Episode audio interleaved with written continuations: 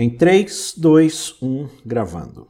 Começando mais um Contra a Cultura, chegando para você diretamente da Rádio Novo Tempo. É sempre uma alegria muito grande ter sua companhia aqui conosco, estudando a Bíblia, buscando entender um pouco mais da palavra de Deus, especialmente nessa temporada muito legal que se chama Criaturas da Palavra. Como interpretar as Escrituras? Nós que somos frutos aí é, de um Deus criador que trouxe o mundo à existência pela sua palavra e também resolveu se revelar a nós e fazer conhecido para nós através de um livro escrito, né, da sua revelação escrita. E a gente vem discutindo durante essa série, durante essa temporada, sobre parâmetros, ferramentas e, e, perspectivas de como a gente aborda esse texto sagrado, né? No episódio de hoje, episódio número 230, 13, né, que na verdade é o episódio de número 10 da nossa temporada, a gente vai falar um pouco sobre a questão histórica, né, um pouco da arqueologia e tudo mais. E para a gente conversar sobre esse assunto, dois convidados aí que já participaram do programa, embora ainda não juntos, mas agora a gente trouxe os dois aí. Primeiramente, diretamente lá de Natal, Jarson Araújo, para a gente falar de história e arqueologia, né? A gente trouxe um cara de exatas. Vamos colocar ordem aí nessa história para fazer ela ficar exata. E também participando com a gente aí novamente, o pastor Matheus Rocha, lá de Hortolândia. Tudo bom, pastor? Tudo certo. Show de bola. A gente está falando aqui nessa, nesse episódio sobre a questão histórica, arqueológica, sobre as evidências que dão suporte a um pouco da narrativa bíblica, né, de vários achados ao longo da história. A lição vem falando aqui sobre alguns aspectos que trazem relevância narrativa sobre a existência de Davi, de Salomão, Isaías, Ezequiel, vários desses personagens bíblicos que por muito tempo vários historiadores, arqueólogos, tudo mais, colocaram à prova a existência deles, né? Tipo, ah, será que existe relevância? Você, vira e mexe, você, é, quem é da época mais analógica, né? Você passava lá na frente de uma banca de jornal, de uma banca de revista, e tinha lá uma revista super interessante. Ah, descubra aqui que as pragas do Egito, na verdade, elas foram coisas né, pequenas, de que Davi, na verdade, era um chefe tribal, e de que Jesus, esse Jesus, na verdade, era só um. Né, e aí colocava aquela matéria sensacionalista ali na capa da Super Interessante e outras revistas mais, sempre questionando essas questões. E assim, é, quem acompanha os estudos arqueológicos e tudo mais é, vai achar muita evidência para ambos os lados, né? Às vezes para tentar distorcer o personagem, uma circunstância, um evento, mas também existem várias evidências que vão corroborar muito dessa narrativa, né? E eles são aqui, apresenta justamente algumas ideias, você pode conferir aí no nosso guia de estudo, em relação, por exemplo, a Davi e Salomão, como eu disse aqui, né? Que na verdade apontam para um rei, para um monarca ali que teve um império, que teve um, um reinado relevante ali na história dos judeus e tudo mais. Só que aí a gente não vai entrar tanto nas questões pontuais aqui dessas características, a gente quer discutir um pouco mais de forma abrangente para pensar um pouco sobre essa questão das evidências, da arqueologia e tudo mais, e como isso se relaciona com a nossa fé. Então, Jarson, eu queria começar é, discutindo um pouco dessa questão. A gente tem evidências que apontam para os dois lados, e é farto esse material. E, e, eu vejo que muitas vezes nós, como cristãos, a gente aborda o texto bíblico pega essas provas e fala assim: não, agora, graças a Deus, eu posso acreditar na Bíblia porque tem uma prova, tem uma evidência. Né? Então, até que ponto eu relaciono essa questão de um livro que ele me chama para uma relação, para um relacionamento de fé de acreditar, né? É, é toda uma narrativa salvífica onde eu devo crer naquilo que eu não posso ver. E ao mesmo tempo eu vou e lido com a ciência, com a arqueologia e todas essas evidências, né? Que podem até ser positivas, mas qual é esse balanço, qual é esse equilíbrio que eu devo ter na hora de abordar e conciliar essas duas coisas? Eu acredito que quando a gente olha para a relação entre a Bíblia e a história, a gente vê que Deus é um Deus que age na história. Então, se ele agiu na história, como nós acreditamos, isso deixou marcas de alguma forma. Claro, você não vai encontrar a escrita da mão de Deus lá na parede de Belsazar, de Daniel. Você não vai encontrar um registro direto que prove que Deus estava lá. Mas nós temos evidências da história acabam corroborando para o que nós encontramos no texto bíblico. Alguns atos do que Jesus fez corrobora com o cenário histórico da época, do modo como ele é descrito pelos historiadores, ou o que o caso dos reis do Antigo Testamento.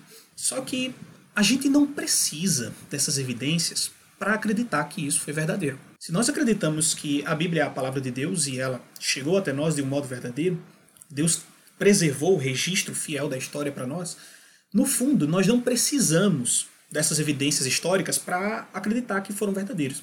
Veja, não quer dizer que não seja relevante, né?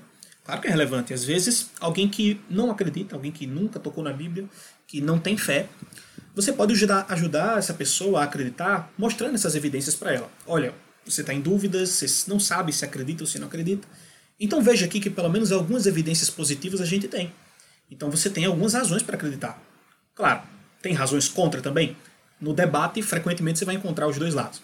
Mas é importante que tenha razões positivas para você mostrar para outra pessoa. Só que a crença de ninguém depende dessas evidências. Porque se você parar para pensar, né, aquele irmãozinho lá do interior, aquela senhorinha mais humilde, tem fé verdadeira em Jesus, é fiel, fervorosa, nunca teve acesso a essas evidências, mas crê de verdade. Será que a fé dela é ilegítima por causa disso? Porque ela não tem, ela não conhece as evidências históricas da monarquia dividida, da monarquia unificada, do período dos reis, do período de crônicas. A fé não se fundamenta nessas coisas.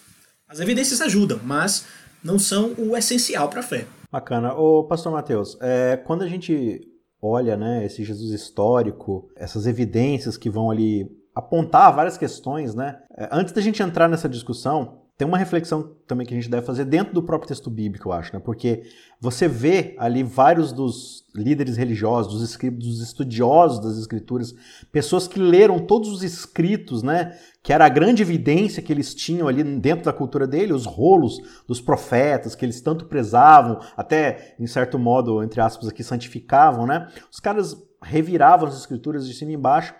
E quando Jesus chega além de toda essa evidência histórica da parte deles ali, Jesus também derrama sinais e, e provas para eles ali para mostrar que ele era o Messias, né?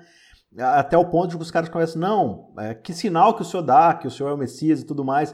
E aí Jesus fala, essa, essa grande fala dele que é bem interessante, ele fala assim, olha, eu posso dar para vocês qualquer tipo de sinal, isso não vai fazer diferença se vocês já têm um coração que está inclinado a não acreditar, né? Você já tem um viés de dúvida, de incredulidade, não vai muito adiantar. E aí, quando a gente vai para o Novo Testamento e tal, qual é essa perspectiva que nós devemos adotar em relação a ele hoje? A gente olha para isso, vê essas narrativas de Jesus, de milagres, e, e ao mesmo tempo a gente olha para quatro evangelhos que cada um dá uma perspectiva e às vezes elas não se encaixam uma com a outra, né?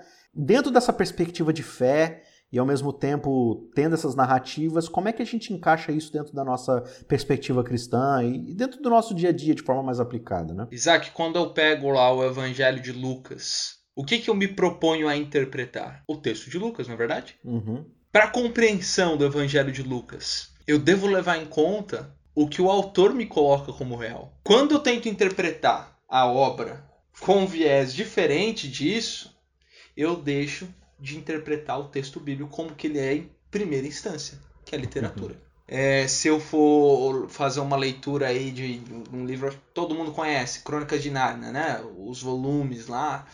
E eu vou fazer a leitura e já falando assim, não, isso aqui, nada disso aqui é real, né? Vamos tentar investigar o que, que tem de realidade nesse livro.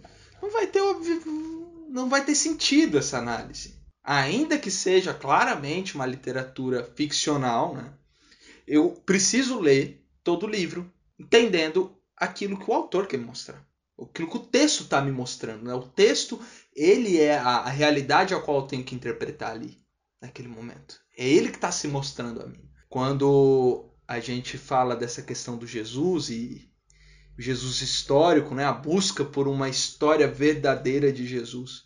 Primeiramente, eu enxergo o ser humano de maneira simplista. Assim como ler um, manuscrito de mil anos atrás para mim é difícil chegar à compreensão da pessoa que escreveu, também é difícil compreender o vizinho que mora do meu lado. Porque o ser humano ele é dotado de uma complexidade gigantesca. E é tentar objetivar o próprio Jesus, agora um, um, que não é nem qualquer ser humano, ainda que eu só o entenda como ser humano qualquer, ele é um ser humano que modificou a história humana. Isso é óbvio para todo mundo. E tentar enquadrá-lo numa leitura simplista de um homem qualquer, eu já estou cometendo a maior falha nisso. O ser humano é complexo, eu não consigo analisar nem Isaac, nem Jarson completamente, que vocês vivem no mesmo período que eu, no mesmo país. O mistério, a dúvida é pertinente para cada ser humano, na relação de cada ser humano, interpretação de qualquer texto. Agora, quanto mais eu não devo ter de humildade em relação ao texto considerado como inspirado por alguns, que modificou vidas ao longo da história, ou ao, ao, ao ser como Cristo, que modificou o rumo de, de tanta gente, de tanta coisa.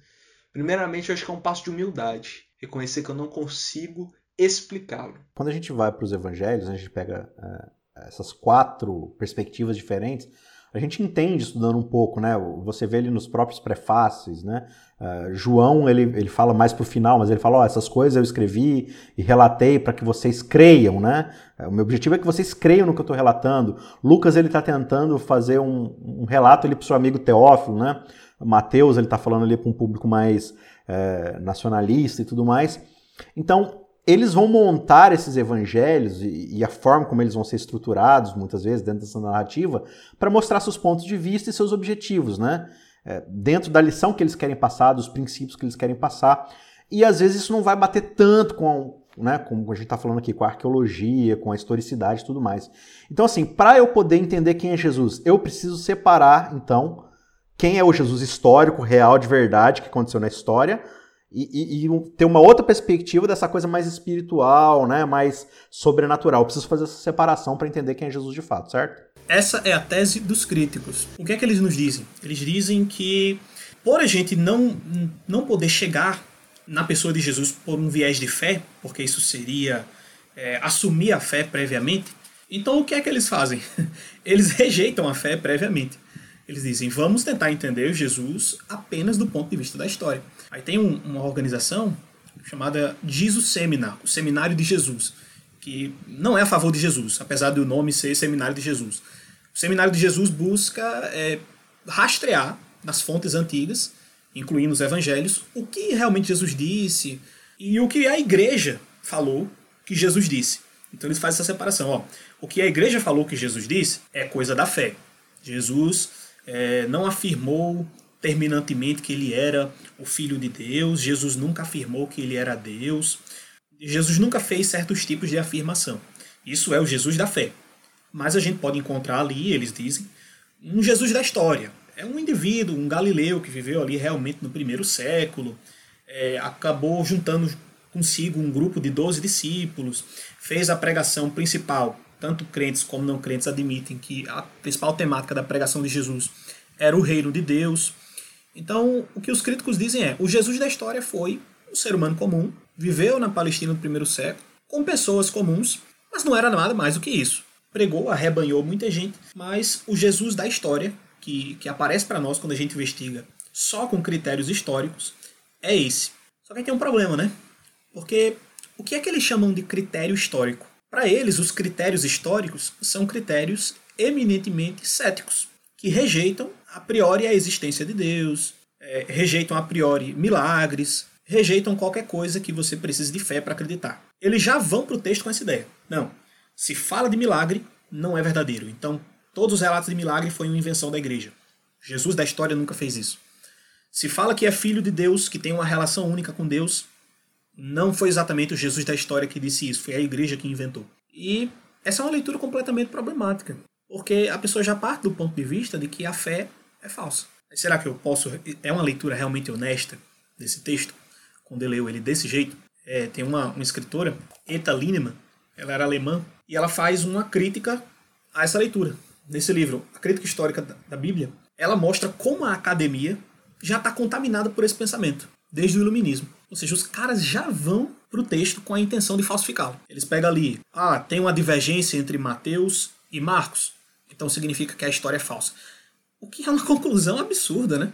Só porque duas pessoas contam histórias com detalhes diferentes, no máximo o que você pode concluir é que uma delas está errada e a outra certa. Você não pode concluir automaticamente que as duas estão erradas e nem que é impossível achar um ponto de compatibilidade entre as duas. Ou seja, se eu leio Lucas e ele relata o que Jesus fez de um jeito e Marcos relata de um outro jeito, não quer dizer que os dois estejam errados, né? São só, como você disse aí, você relatou sobre quatro evangelhos diferentes, são só perspectivas diferentes do mesmo evento. E no fim das contas, é, é pouquíssima diferença, né? Que diferença faz se o manto de Jesus, lá perto da, do momento em que ele estava sendo crucificado, que diferença faz se o manto era púrpura ou se era vermelho? O fato é que tinha um manto ali. Qual era a cor dele? Eu tenho uma perspectiva de coloração Isaac tem uma perspectiva de coloração, Mateus tem outra. Cada um descreveu da sua, do seu ponto de vista. Ah, mas em Jericó diz que Jesus curou dois cegos, e no outro evangelho diz que ele curou só um, dá até nome para ele. É uma contradição de verdade? Dizer que eu curei um cego e dizer que eu curei dois cegos?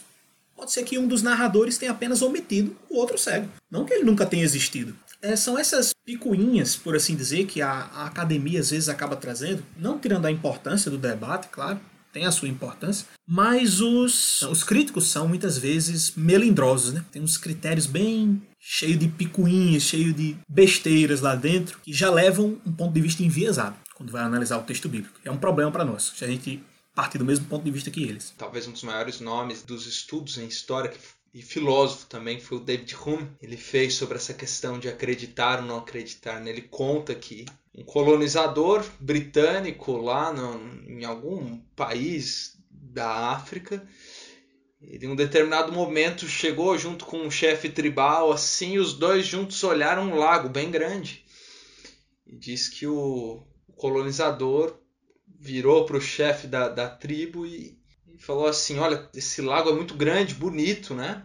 Mas vou te falar uma coisa: lá na minha terra, lagos desse tamanho, em determinados momentos do ano, se tornam totalmente sólidos, ao ponto de que um do, dos seus elefantes poderia passar por cima e atravessar, caminhando tranquilamente. O chefe da tribo falou em alto bom som. Eu duvido, é mentira. Primeiramente, o, o, o inglês britânico em terra estrangeira tinha o costume de mentir para conseguir as coisas. Isso é uma primeira instância, né? A tentativa dele em colonizar, em, em, em se apropriar dos bens da outra cultura, né? Então, primeiramente é mentira porque esse cara já tem costume de ser mentiroso. E ele me conta algo que na minha realidade é impossível de acontecer. Para ele, ali no, no, ambiente que ele vive, na região que ele vive, isso é impossível, é irreal. E o David Hume fala assim: ele está certo em não acreditar. Mas não é por isso que necessariamente ele está certo. Então, a, a, a não compreensão ou a compreensão que eu tenho do, do, de um fenômeno, a compreensão que eu tenho da história, que eu tenho do, da religião, talvez academicamente, na, na, na, minha experiência empírica, seja impossível de negar. Só que ainda assim eu posso estar errado. Uhum. Porque a verdade, ela transcende a minha capacidade de testá-la. Às vezes a gente acha que precisa apresentar o evangelho para a pessoa, ou precisa apresentar a verdade bíblica, qualquer que seja ela, é, e a pessoa tem que acreditar de imediato. Só que não é assim. Às vezes, as pessoas, como o Mateus exemplificou nessa história, elas têm filtros, elas já têm uma história construída. E muitas vezes as barreiras que ela construiu na história, muitas vezes até sem culpa, vai impedir essa pessoa de acreditar naquele momento que você apresentar. Mesmo que você mostre o maior fato do mundo, o maior fato possível, é, a maior comprovação, a pessoa não vai acreditar, porque existem barreiras para ela ali acreditar naquele momento. E pessoalmente acredito que Deus leva isso em consideração. Ele não vai julgar o indivíduo como tendo rejeitado a mensagem se naquele momento ele não estava apto para ouvir. Eu acho que Deus é muito justo em considerar essa pessoa, quando ela ouviu, ela estava apta para entender. Essa mensagem ela realmente penetrou na mente, de modo que o indivíduo realmente tinha uma escolha a ser feita. Porque às vezes você está tão condicionado a rejeitar, né, que você não está nem fazendo uma escolha cresceu num, numa família, por exemplo, de pais céticos, todo dia ouvindo que Deus não existe, que você é guiado pelas suas próprias concepções, não existe ninguém acima da história é, guiando tudo, de que a vida é sua, é você que manda nela. Aí o cara chega, um missionário fala para ele: Jesus te ama, Deus existe, quer levar você para a vida eterna. Tem tantas barreiras ali que vai impedir essa mensagem de, de entrar na alma da pessoa que eu acho que Deus não vai julgá-la por aquele momento. Vai julgar depois. Quando ele tiver a oportunidade de ouvir a mensagem abertamente e aceitá-la ou rejeitá-la. Só pra gente não ficar irritado, né? Quando a gente apresenta um, uma evidência para alguém e a pessoa não aceita de imediato. Tem muitas coisas ali naquela mente que só Jeová sabe, porque só ele sonda as mentes e corações, né? Só ele sabe o que está ali, que fez a pessoa rejeitar ou aceitar. A gente com essa herança meio pós-iluminista, né? A, a, gente meio que entendeu, em certo ponto da história, que o evangelismo, na verdade, ele, ele se dá por uma apresentação de evidências, né? E, uhum. e, quando você vai para a Bíblia, a narrativa é completamente, parece que é meio completamente diferente, assim. É, essa ideia da fé, ela vai sendo trabalhada dentro de uma narrativa e você é convidado a fazer parte de uma história. E, e a gente falou assim, não, é, entrar no reino de Deus é, é, você ter um conjunto de doutrinas, um conjunto de evidências que deem base e tal. E aí você apresenta, como você falou, né? Ó, tem essa e essa evidência aqui, ó, você precisa crer. o cara fala assim, cara, mas isso não se relaciona comigo, né? Eu, eu sou, sei lá, eu sou um indiano e meu lago nunca congelou. Então, assim, essa sua evidência não, não me diz respeito, né? E, e, na, e na, verdade, uhum. assim, o Espírito Santo, às vezes, ele, ele vai estar trabalhando de um jeito completamente diferente do que aquele que a gente costuma esperar, né? Aí você tem Jesus falando de um, de um vento que vem de onde quer e vai para onde quer, na hora que quer, como quer, quando quer, e a gente quer padronizar, né? A gente quer colocar uhum. dentro de uma realidade industrial de, de produção de série, falar, ó, eu te apresento, você acredita, você, você é transformado, e não é bem assim, né? Onde é que eu acho esse equilíbrio? Onde é que eu traço essa linha de ter, assim, uma fé racional, porque também não adianta ter uma fé, assim, maluca, né? Aquele uhum. fideísmo de eu acredito só por acreditar, né? Só que ao mesmo tempo onde eu encontro essa, essa divisão ali de, de, uma busca pela verdade é, e separo isso de necessariamente só defender meu ponto de vista, só defender que minha doutrina está certa, né? Só defender as coisas que eu já acredito, meu viés e tudo mais, simplesmente para provar que as pessoas estão erradas naquilo que elas acreditam. Dilthey foi um pensador, filósofo, historiador e ele questionou essa questão da história. Ele, ele falou assim: ah, estão tentando transformar o estudo da história como se fosse um estudo matemático, né? A área do Jarso, né? Como se simplesmente você ter, a, sua interpretação fosse como que um, um, uma lei matemática e não é. E aí ele questiona e fala que na realidade a história é, ela é muito mais ampla e subjetiva. Mas aí chega um cara anos depois eh, Paul Ricoeur, um, um filósofo envolvido muito com a teologia, importantíssimo hoje para as construções né, nessa área da academia. E ele fala o seguinte: olha, realmente a história, a verdade, a religião não pode ser apreendida de maneira objetiva, né, positivista, né, um, uma coisa assim como com cálculo matemático. No entanto, nem por isso eu devo deixar de explicá-la. E aí ele faz a distinção entre dois aspectos do conhecimento humano: a explicação, que é aquilo que eu consigo colocar em palavras e como que descrever para você, e a compreensão, que é algo que muitas vezes eu não consigo colocar em palavras, que é um conhecimento muito mais profundo e amplo do todo.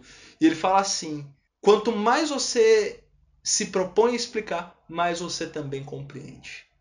Então, é, de fato, eu não consigo ter uma compreensão exata da história, mas nem por isso eu devo deixar de estudá-la. E quanto mais eu compreendo, mais busco essa explicação da história, busco a explicação do texto bíblico, eu também tenho uma compreensão maior da minha da minha experiência religiosa, minha experiência com Deus. Né? As duas coisas não devem ser desassociadas. Quando a gente fala de conhecimento, tem a definição clássica de conhecimento, né? Quem gosta de filosofia vai lembrar dessa definição clássica, que é crença verdadeira justificada. Essas três palavrinhas. Conhecimento, você saber de alguma coisa. Como é que eu sei de algo? Quando essa coisa é uma crença, ela é verdadeira e ela é justificada. Você tem uma justificativa para ter essa crença e que ao mesmo tempo ela é verdadeira. Então, existe um, uma ponte, um abismo enorme entre explicar algo e crer em algo. Eu posso muito bem saber, crer de maneira verdadeira e justificada, que eu sou salvo por Jesus Cristo, crer nas grandes verdades da fé cristã, como Alvin Plantinga coloca. Alvin Plantinga é um filósofo também. É, e ele faz essa diferença. Ele diz: você pode saber que Deus existe, que Jesus Cristo morreu por você. Você pode saber de várias coisas por um motivo: o testemunho interno do Espírito Santo no seu coração. Essa é uma crença que não precisa de uma evidência externa. Aquele caso que eu dei, que eu falei no início, né? Aquela irmãzinha lá do interior, como é que ela sabe que Deus existe? Porque existe uma coisa lá no coração dela que Deus colocou chamada testemunho interno do Espírito Santo. Paulo fala isso lá em Romanos 8, né? Ele diz que o Espírito clama em nosso coração, ele nos, nos dá o direito de chamar a Deus de Pai.